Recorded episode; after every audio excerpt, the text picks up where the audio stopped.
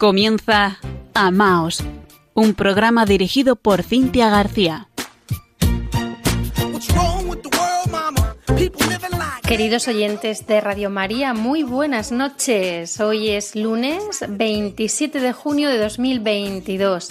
Les saluda Cintia García desde Murcia, junto a nuestro compañero Fran Juárez, responsable de la edición técnica del programa. Hoy celebramos una especial advocación de nuestra Madre María Santísima, Nuestra Señora del Perpetuo Socorro. A ella nos encomendamos en este mes del Sagrado Corazón, en el que nos hemos acercado más a Jesús Eucaristía. En el pasado programa de Amaos meditamos juntos sobre su presencia viva entre nosotros, la fuente de todo amor. Esta noche hemos titulado así nuestro programa. Cuanto más oración haya, mayor será el amor.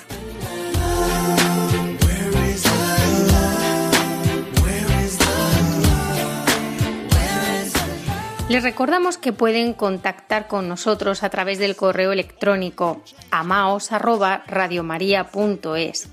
Estamos presentes en redes sociales, en Facebook con arroba amaos.radiomaria y en Twitter con amaosrm.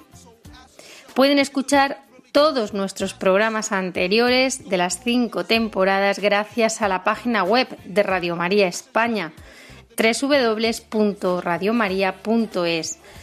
Búsquenlos ustedes en el apartado Programas y Podcast. Y ahora sí, comienza Amaos.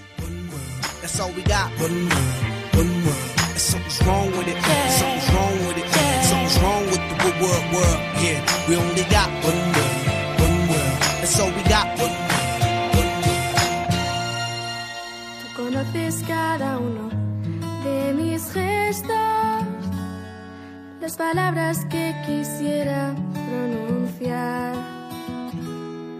Y me estrechas en tus brazos si tropiezo y me pierdo en medio de la oscuridad. No te olvidas de ninguno de mis sueños.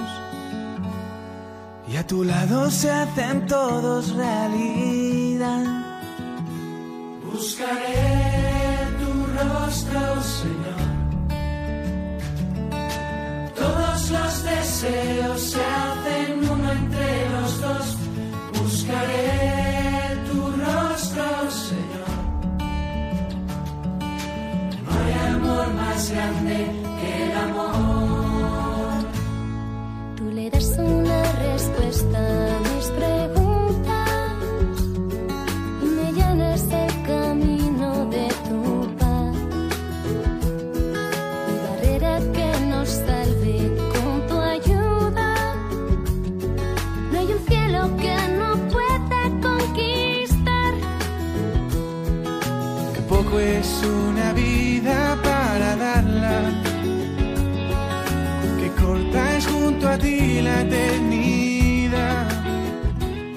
Me ha gustado mucho Amaos.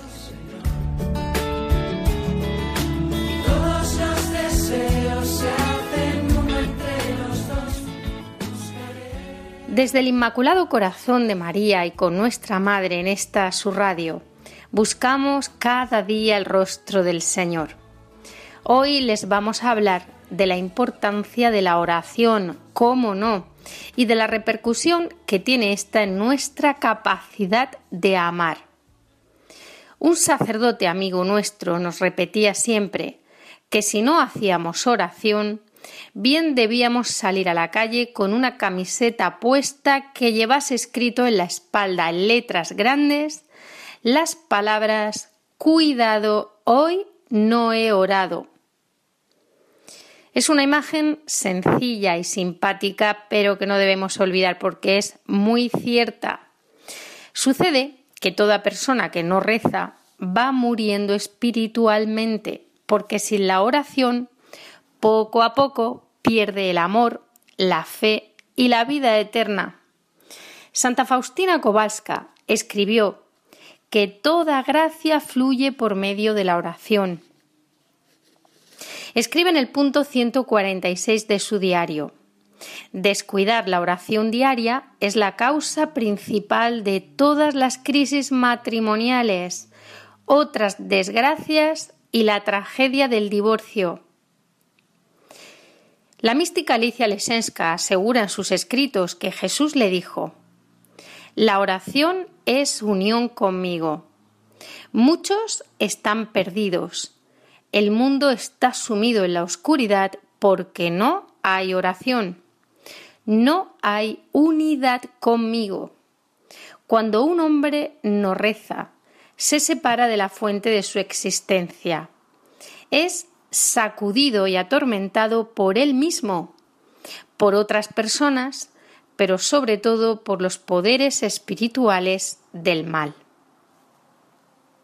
Entonces Alicia le pidió a Jesús que le enseñara a orar y afirma que Jesús le dijo aférrate a mi corazón. Si te resulta difícil, piensa en lo que he hecho en general y en tu vida. En los momentos más difíciles, ora con palabras en voz alta, pero en tu conciencia siempre debe haber un sentimiento de mi presencia en ti. El Señor le dijo, el signo más elocuente es mi presencia en la Eucaristía. Estoy escondido en la hostia y por su consumo el alma me encuentra vivo y real, aunque escondido para la mente y los sentidos del cuerpo. Jesús le dijo que la mayor desgracia en la vida humana es el pecado, apartarse de él. Y al rechazar a Dios, el hombre se coloca bajo el dominio de Satanás. Le dijo, todo es fruto de la oración. La vida es como la oración el estado de tu alma y de tu cuerpo, tus obras y su utilidad para edificar el reino de Dios en las almas humanas, para salvar a los que perecen por sus pecados.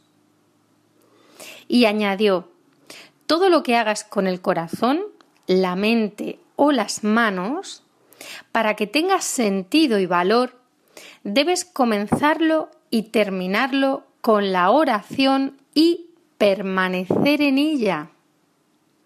La oración es la unión conmigo.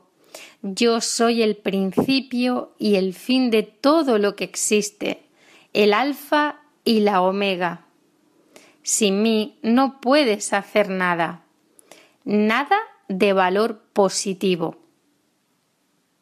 Jesús le explica a Alicia Lesenska los esfuerzos, el trabajo, y la energía de tantas personas que han sido colmadas por mí ricamente con tantos dones, dan malos frutos envenenados con el veneno del infierno, cuando no se acude a mí con una oración confiada y sincera, cuando no se apoyan en mi sabiduría y no buscan mi voluntad. Y le asegura el Señor, Cuanto más oración haya en tu vida, más amor, sabiduría y paz habrá en tu corazón. Cuanto más hayas recibido de mí en la oración, tanto más podrás dar lo que es valioso al prójimo. Pues con esta maravillosa e impresionante palabra. Esta noche nos dirigimos a todos los oyentes de Amaos en Radio María España para alentarles. Dios se ha quedado verdaderamente con nosotros. Él supera todas las crisis matrimoniales, cura las heridas de nuestro espíritu, elimina el odio y todos los rencores, perdona todos los pecados, y restaura la pureza de corazón. Pero para que el Señor tenga acceso a nuestros corazones y realice ese gran milagro que es su transformación, necesitamos, ante todo, acudir a Él. Él nos dice, venid a mí. y después confiarle nuestros sufrimientos y problemas en la oración diaria y por supuesto en los sacramentos de la confesión y de la Eucaristía. Muchos matrimonios rotos se salvaron cuando al menos uno de los cónyuges comenzó a rezar el rosario, a asistir a la misa diaria y a adorar a Jesús presente, a Jesús vivo en el Santísimo Sacramento. El Señor nos lo aseguró y así está escrito. Todo lo que pidáis orando con fe, lo recibiréis. Pedid y recibiréis para que vuestra alegría sea completa. San Juan Pablo II, al pedir a las familias que rezaran el rosario cada día, destacaba que el rosario siempre ha sido la oración de la familia y para la familia. Conviene no descuidar esta preciosa herencia, decía. Se ha de volver a rezar en familia y a rogar por las familias. La familia que reza unida permanece unida. El Santo Rosario es una oración que se presta para reunir a la familia. Contemplando a Jesús, cada uno de sus miembros recupera la capacidad de volverse a mirar a los ojos para, entre ellos, comunicarse, solidarizarse, perdonarse unos a otros y comenzar de nuevo las veces que sean necesarias con un pacto de amor renovado por el Espíritu de Dios. Muchos de los problemas de las familias de hoy, especialmente en las sociedades económicamente más desarrolladas, derivan de una creciente dificultad para comunicarse. No se consigue estar juntos y a veces los raros momentos de reunión quedan absorbidos por las imágenes de las pantallas. Móviles, televisores, ordenadores. Volver a rezar el Santo Rosario en familia significa introducir en la vida cotidiana otras imágenes muy distintas. La familia que reza unida el rosario reproduce un poco el clima de la casa de Nazaret en este caso, Jesús está en el centro y se comparte con él alegrías y dolores. Se ponen en sus manos las necesidades y proyectos. Se obtienen de él la esperanza y la fuerza para el camino. Mi mejor amigo decidió morir por mí.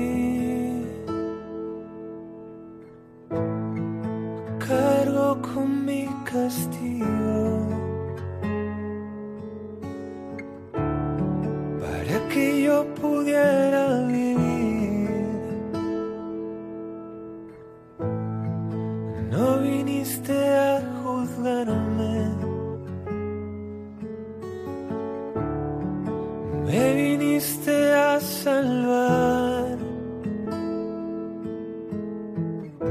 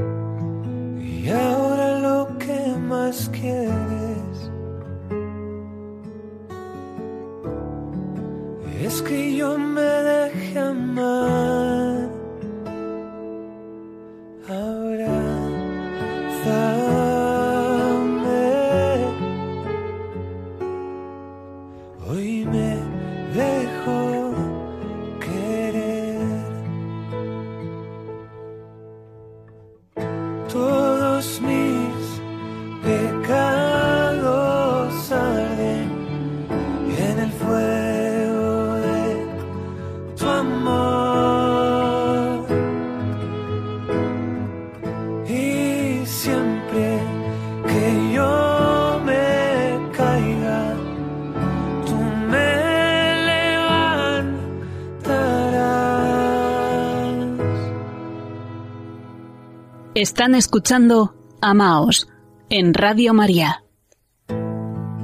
Coronado con espinas, vestido de dolor. Seguimos en Amaos meditando juntos sobre el tema de esta noche. Cuanta más oración haya, mayor será el amor. Pues en efecto, hoy también vamos a, meditar y en torno a esto el por qué cada vez son más las personas que optan por vivir juntas sin casarse. Algunos incluso piensan que es algo imprescindible para prepararse bien para el matrimonio. Es lo que se llama la cohabitación. Pero nos hemos acercado a esta realidad. ¿Es esto cierto? ¿Tienen razón estas personas? ¿Es mejor vivir juntos sin casarse? ¿Es mejor la cohabitación que el matrimonio? El asesor matrimonial Jacek Pulikowski, quien lleva más de 30 años trabajando con todo tipo de parejas y situaciones y no solamente creyentes, asegura hablar de un gran amor que da derecho a todo, del deseo de conocer a otra persona en el día a día y en realidad en el noche a noche, para hacer más madura la decisión sobre el matrimonio, es un autoengaño evidente. Nos cuenta él que la gran mayoría de las mujeres que aceptan este tipo de relación, en torno, bueno, más del 90%, cuentan con que el hombre acabará casándose con ellas, mientras que la gran mayoría de los hombres, hablamos aquí de más del 80%, no tratan esta opción con seriedad. Un gran porcentaje de las parejas que viven juntas se divorcian, entre comillas, porque no están casadas, y lo hacen antes de casarse. Además, los que se han casado a pesar de vivir juntos se divorcian con mucha más frecuencia que las parejas que no han tenido esta experiencia previa. Estamos hablando de casi un 50% más. Este asesor matrimonial nos dice que a él esto le parece de sentido común, porque la cohabitación causa un daño evidente. ¿Por qué? Pues por el miedo constante a ser abandonado por tu pareja. Cuando las personas sentimos miedo, no nos comportamos con normalidad y al final terminamos mostrando la peor versión de nosotros mismos. Jacek Pulikowski les pregunta a menudo a las parejas que se dirigen a él ¿Recomendaríais una relación así a vuestro hijo? ¿Animaríais a vuestra hija a una relación así con la conciencia tranquila?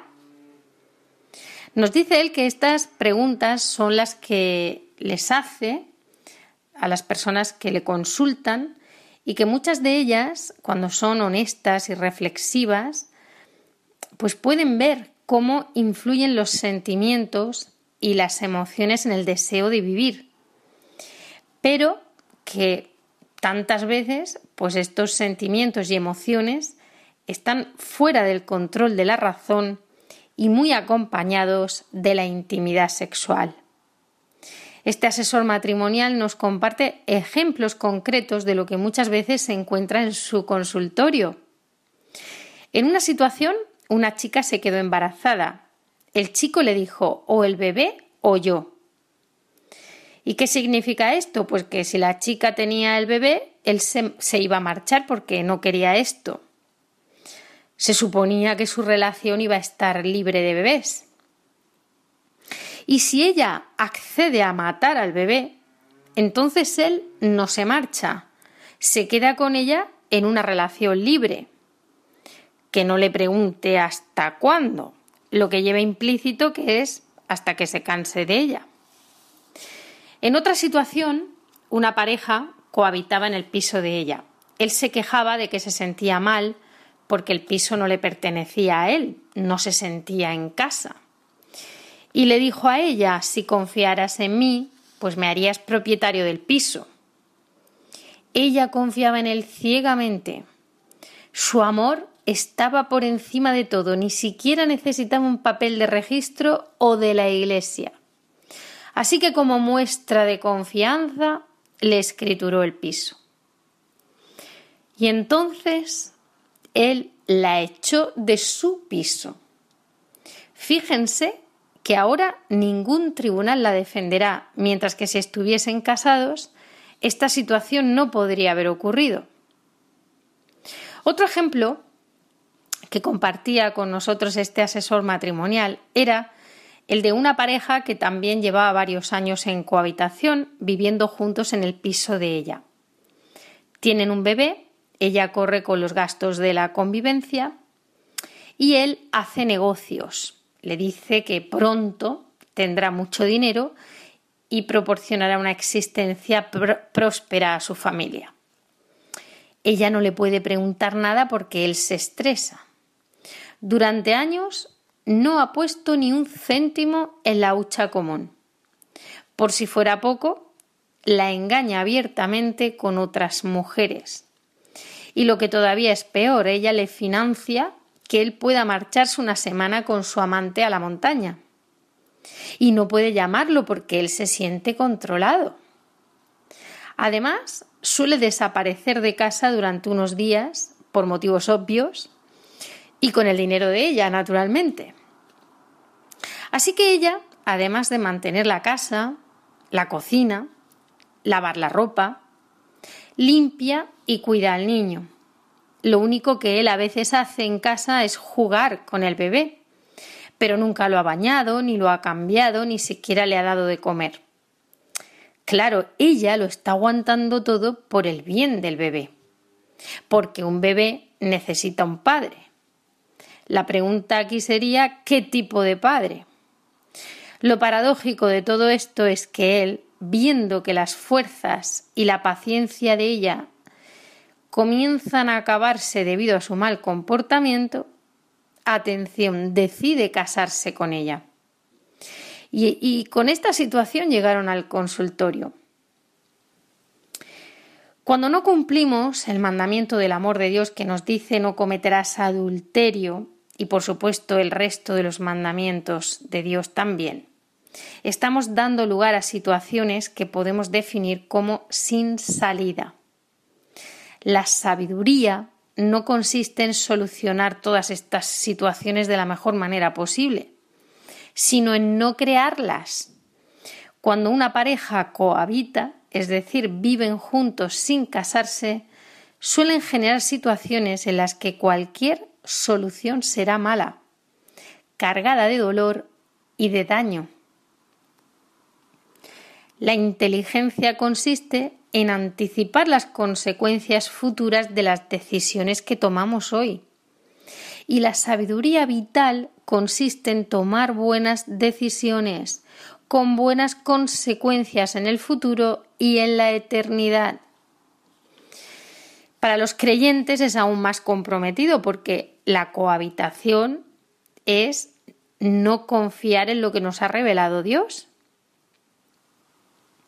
en algunos casos incluso burlarse, porque ya no se trata de una caída porque no han sabido controlarse a sí mismos, sino que han decidido, en un acto de su voluntad pleno, consciente, vivir teniendo relaciones sexuales juntos fuera del matrimonio. Es tomar la decisión de entrar en una situación de pecado. Se entiende aquí que ellos son más listos que Dios y que saben lo que les conviene. El sexto mandamiento de la ley del amor de Dios regula la conducta sexual en cuanto a los actos. Nos dice no cometerás actos impuros. El noveno mandamiento regula la conducta sexual en cuanto a los pensamientos y deseos impuros. Nos dice no consentirás. Estos mandatos del amor de Dios no significan nada para muchas personas y piensan, por tanto, que tampoco van a sufrir las consecuencias de no cumplirlos. Incluso son cada vez más los que consideran que el adulterio es bueno y que está justificado. Hoy se habla de poliamor y de relaciones abiertas. Qué ingenuos antes o después se arrepentirán mucho de esto. Este asesor matrimonial, Jacek Pulikowski, nos cuenta cuando me pide consejo una persona o una pareja y ya conviven juntos, la respuesta es diferente porque la situación es distinta. Al principio de la cohabitación esto ocurre muy pocas veces porque estas personas en la fase inicial suelen estar dominadas por grandes emociones relacionadas con la vivencia de su sexualidad y así lo justifican todo ante ellos mismos y ante otra gente. Aunque las costumbres llamadas modernas, como aceptan las relaciones llamadas libres, tampoco les obligan a justificarse ante nadie. Ellos suelen llamarlo un gran amor e incluso afirman que la fuerza de su amor, que es en realidad la fuerza de sus emociones, es la prueba de que el mismo Dios los destinó el uno para el otro.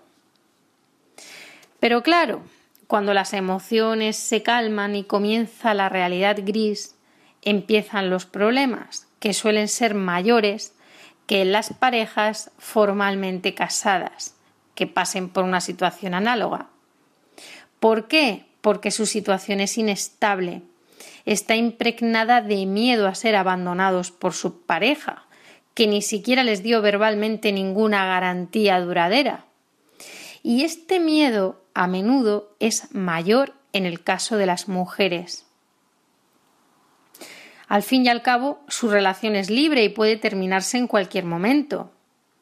Entregarse sexualmente a un hombre que no da garantías de que acepte un hijo concebido, del cual la relación también es libre, ni de que sea un marido y padre cariñoso por el resto de su vida, pues es una situación de gran incomodidad y muy estresante para la mujer. Y sucede que en esta situación de tensión y de miedo constante, la mujer no es capaz de funcionar normalmente y la relación suele fracasar. Y así como no se puede emprender una prueba de vivir de un cierto modo o probar a estar embarazada, pues tampoco es posible probar a ser como un matrimonio, tan solo de prueba.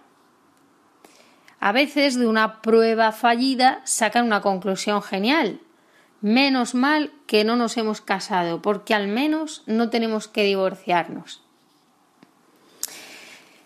En la cohabitación, en ese ir a vivir juntos, sucede que, una vez pasada la fascinación inicial, entran en la fase de dificultades. Y ahí es cuando muchas parejas acuden a pedir consejo por lo general suelen ser los más decentes, los que aún sienten cierta responsabilidad recíproca. Ellos realmente creían que en un futuro se iban a casar, pero dada la situación a la que se enfrentan, en la que resultó que no son el uno para el otro, se sienten confundidos, no saben muy bien qué hacer en estos casos se suelen producir largas conversaciones muy difíciles, a menudo empapadas con lágrimas. Jacek Pulikowski en su consultorio matrimonial les dice Al iros a vivir juntos os habéis quitado la oportunidad de conoceros en la verdad vuestro acercamiento mutuo estaba dominado por las emociones. Era en cierto modo una ilusión. Estas personas veían lo que querían ver en su pareja y permanecían completamente ciegas a sus evidentes imperfecciones.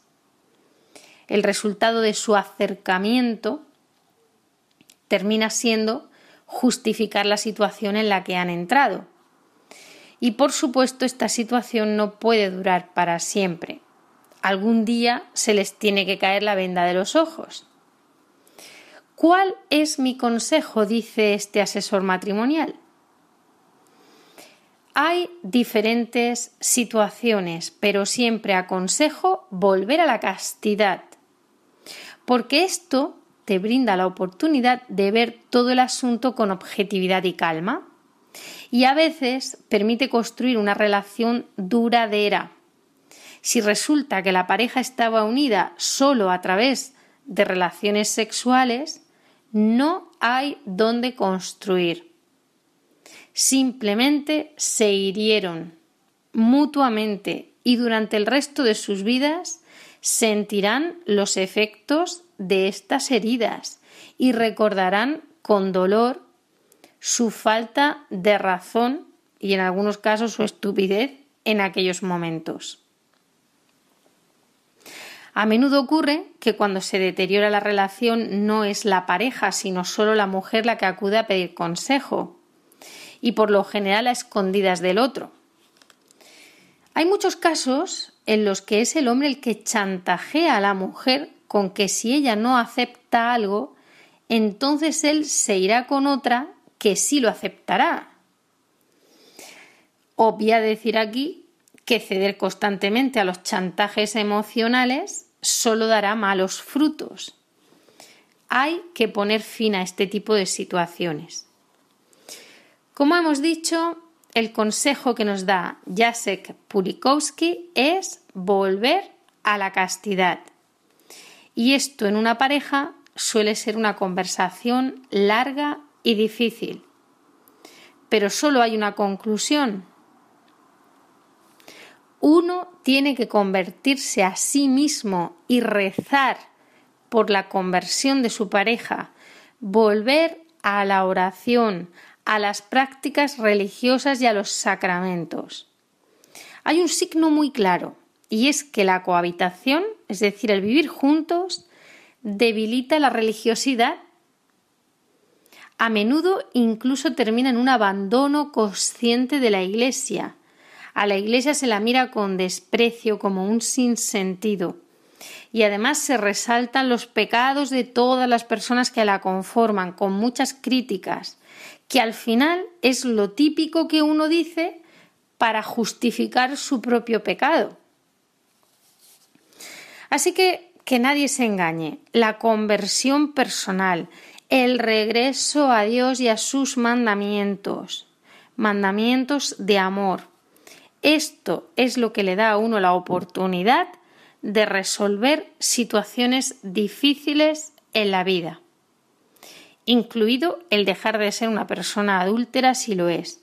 Y también otorga el poder espiritual, la fortaleza para hacerlo. Y hay sacerdotes y personas mayores experimentadas que pueden ayudar en estos procesos proporcionando orientación espiritual. Hemos hablado mucho de las mujeres en estos casos, pero también hay veces en que es el hombre el que acude a pedir consejo. Suelen ser aquellos que están poseídos por una mujer dominante.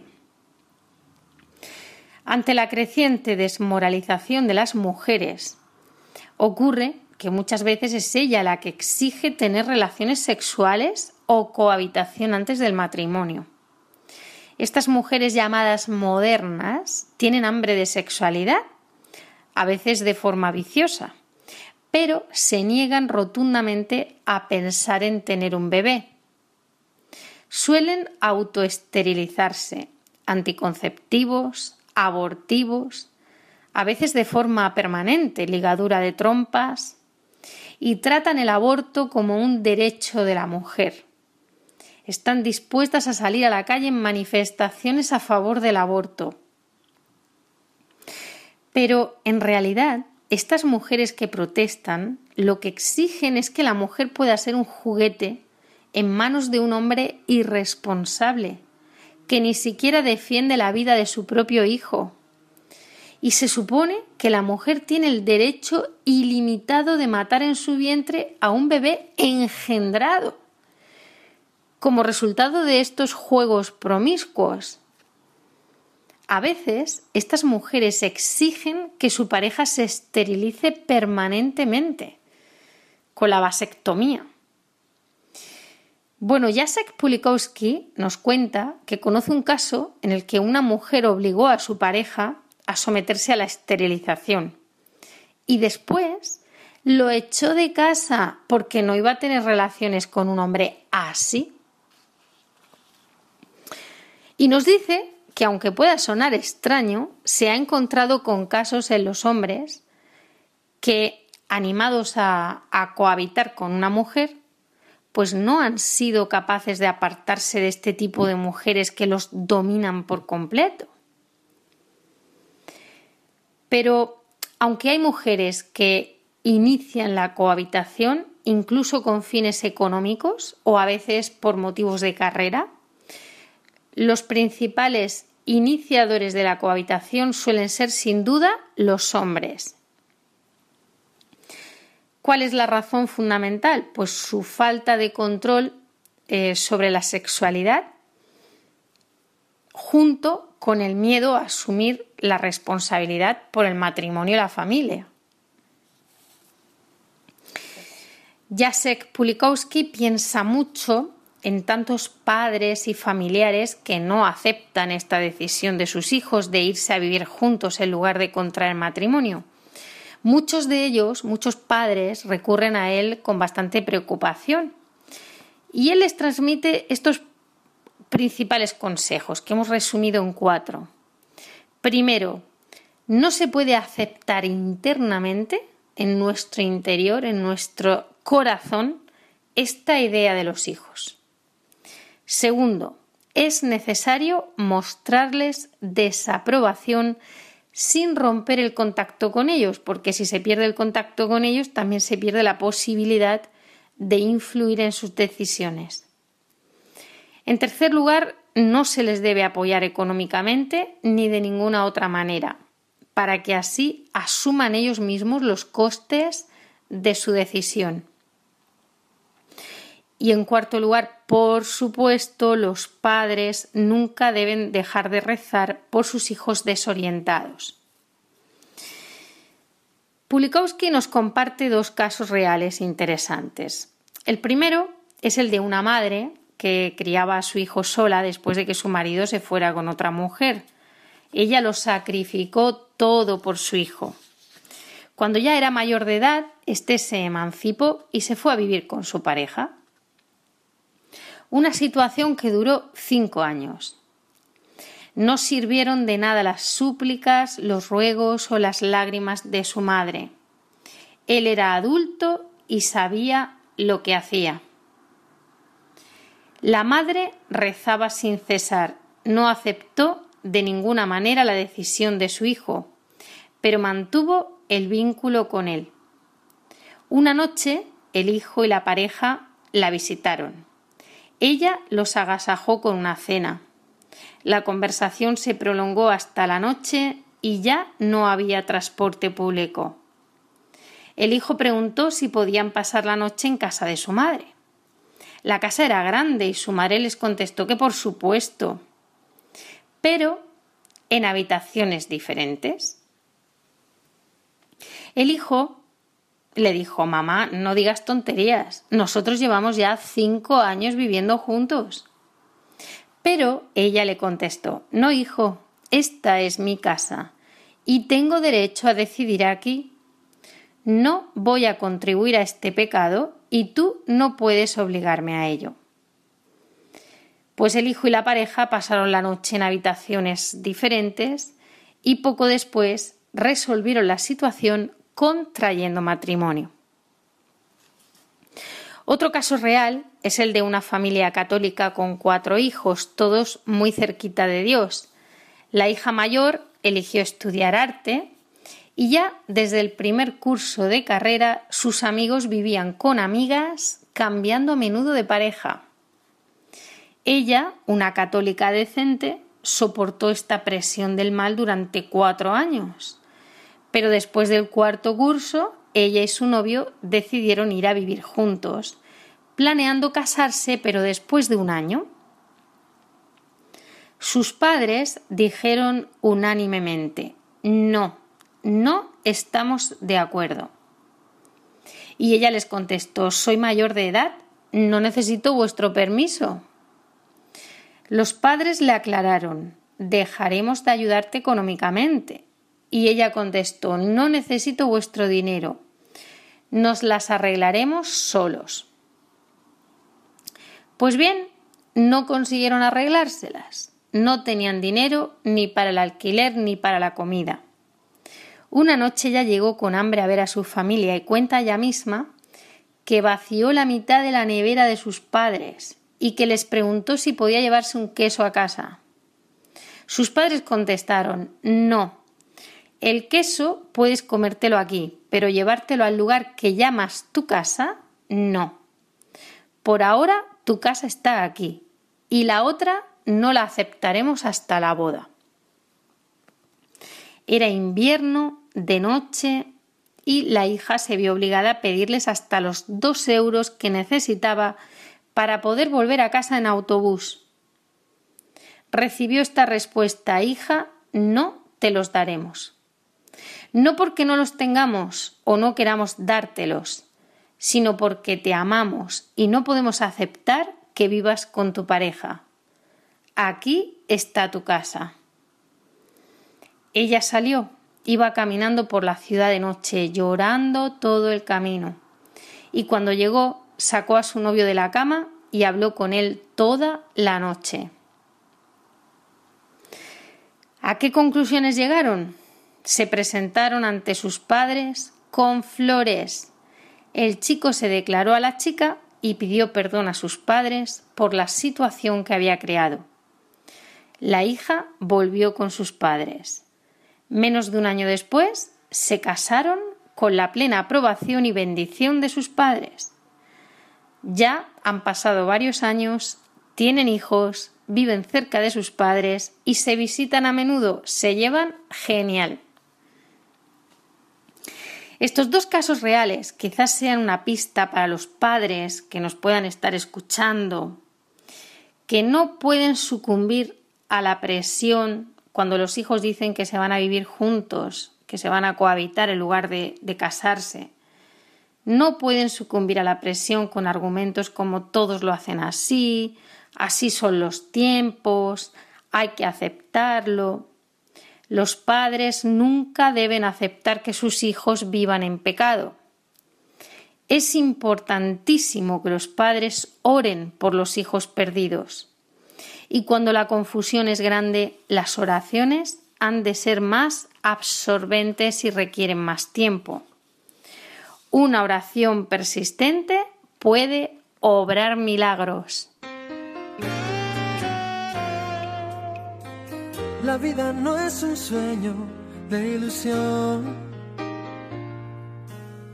más bien es un proceso de elección unos son capaces de luchar y otros nunca lograrán avanzar. Como una lucha fugaz, sin tregua y sin piedad. Unos podrán vencer y otros perderán. Oh, oh, oh.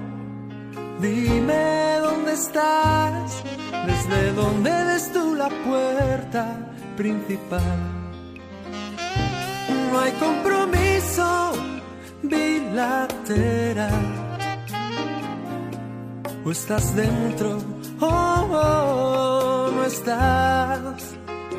O estás en la barca o te hundes en el mar. No bilateral.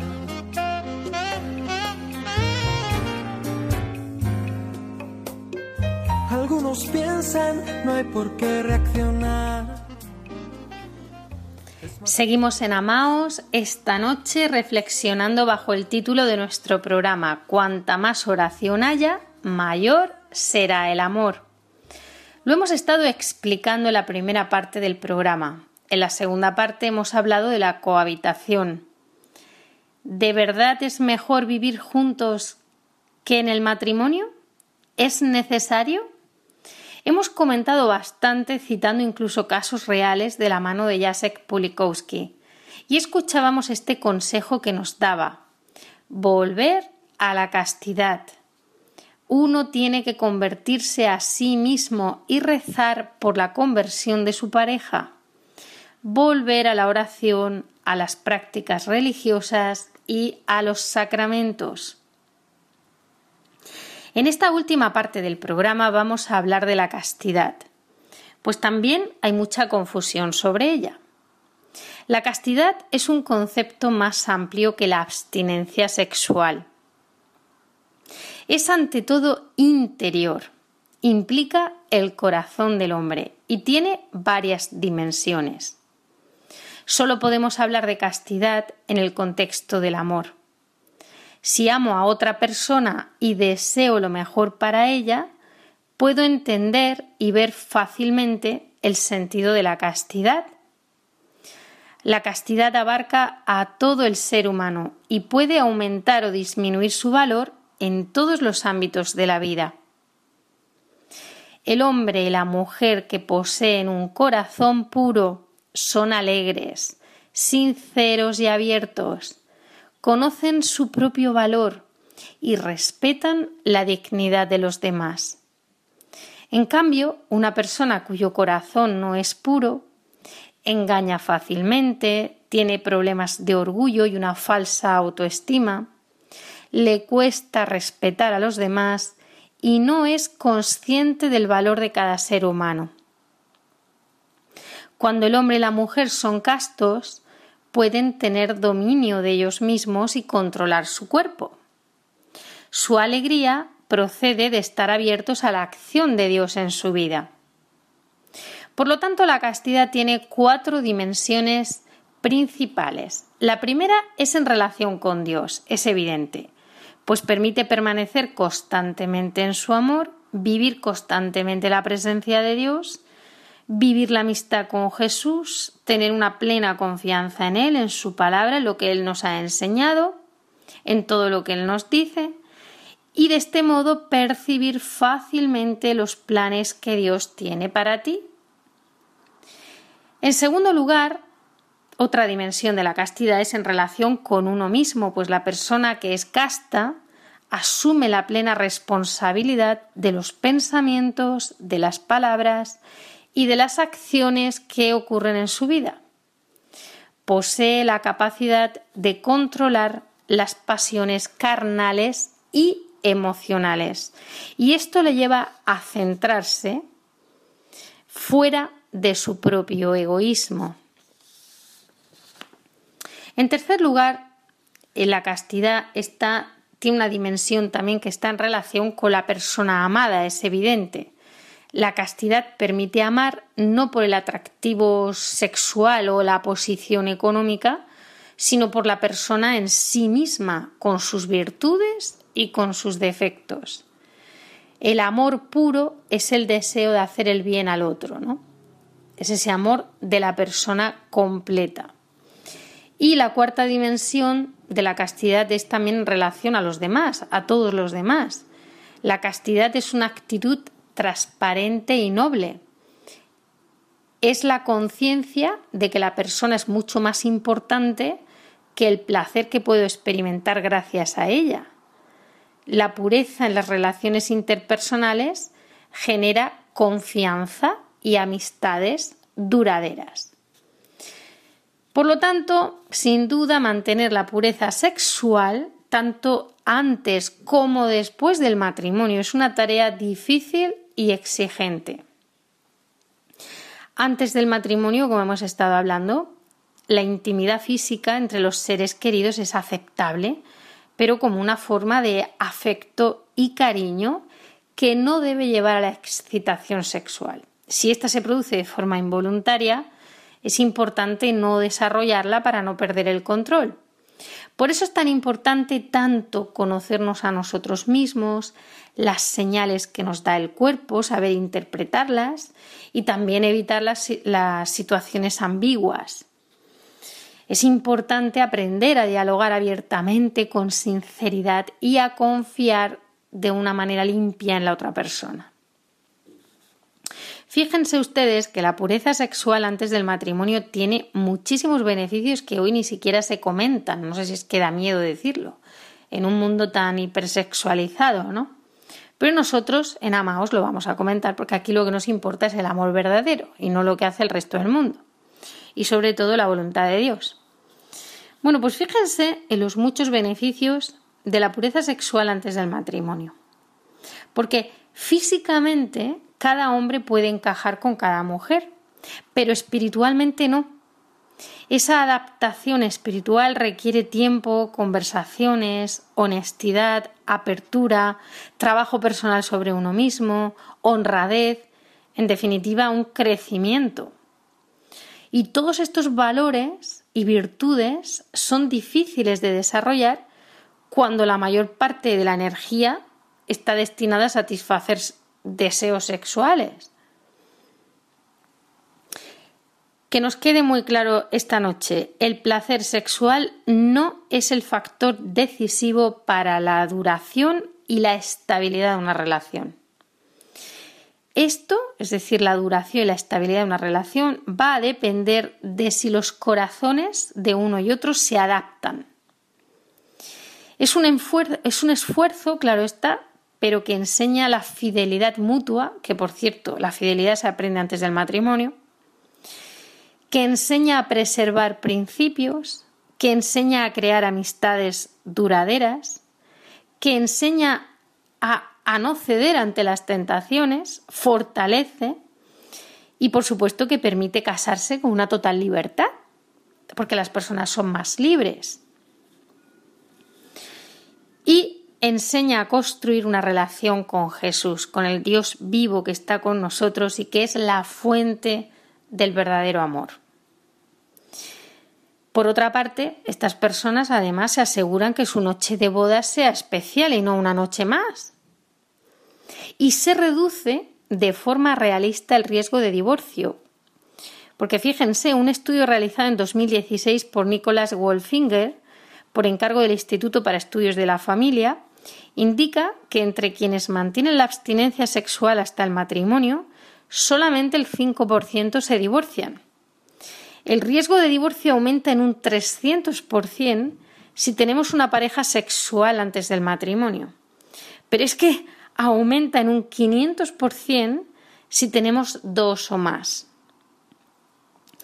Bienaventurados los limpios de corazón, pues ellos verán a Dios. La pureza de corazón nos ayuda a vivir cerca de Dios y a verlo en las personas y en los acontecimientos.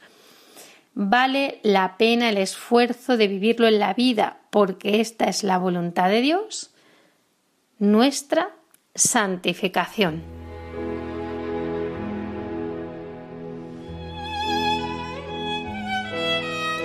Cerramos este programa con una oración especial. Cuanto más oración haya, mayor amor. Nos unimos hoy para orar por todos aquellos que necesitan encontrar el amor verdadero. Oremos.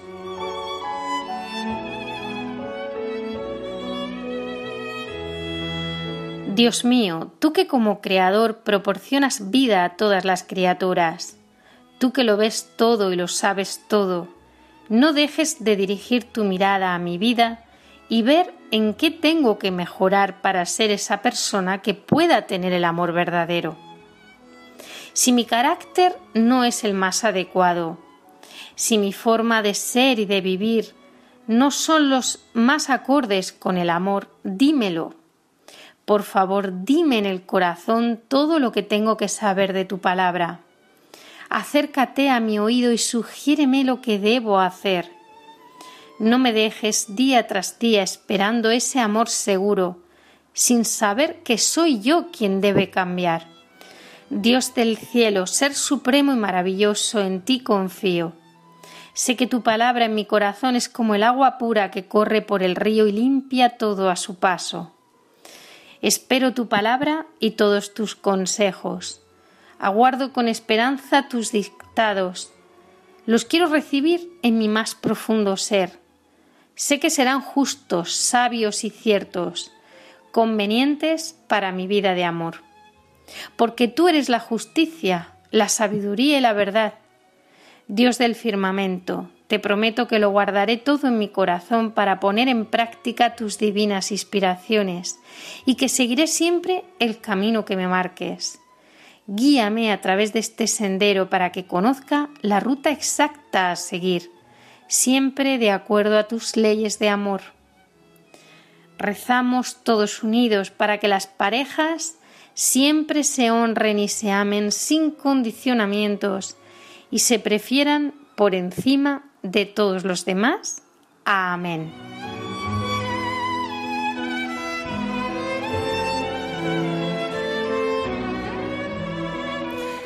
Gracias por su compañía. Esperamos que nos escriban con sus opiniones, preguntas, sugerencias, todo aquello que nos quieran contar lo pueden enviar a través del correo electrónico a la dirección amaos@radiomaria.es. Tenemos una nueva cita en cuatro semanas. El lunes 25 de julio de 2022 a las 21 horas, día del apóstol Santiago, patrono de España.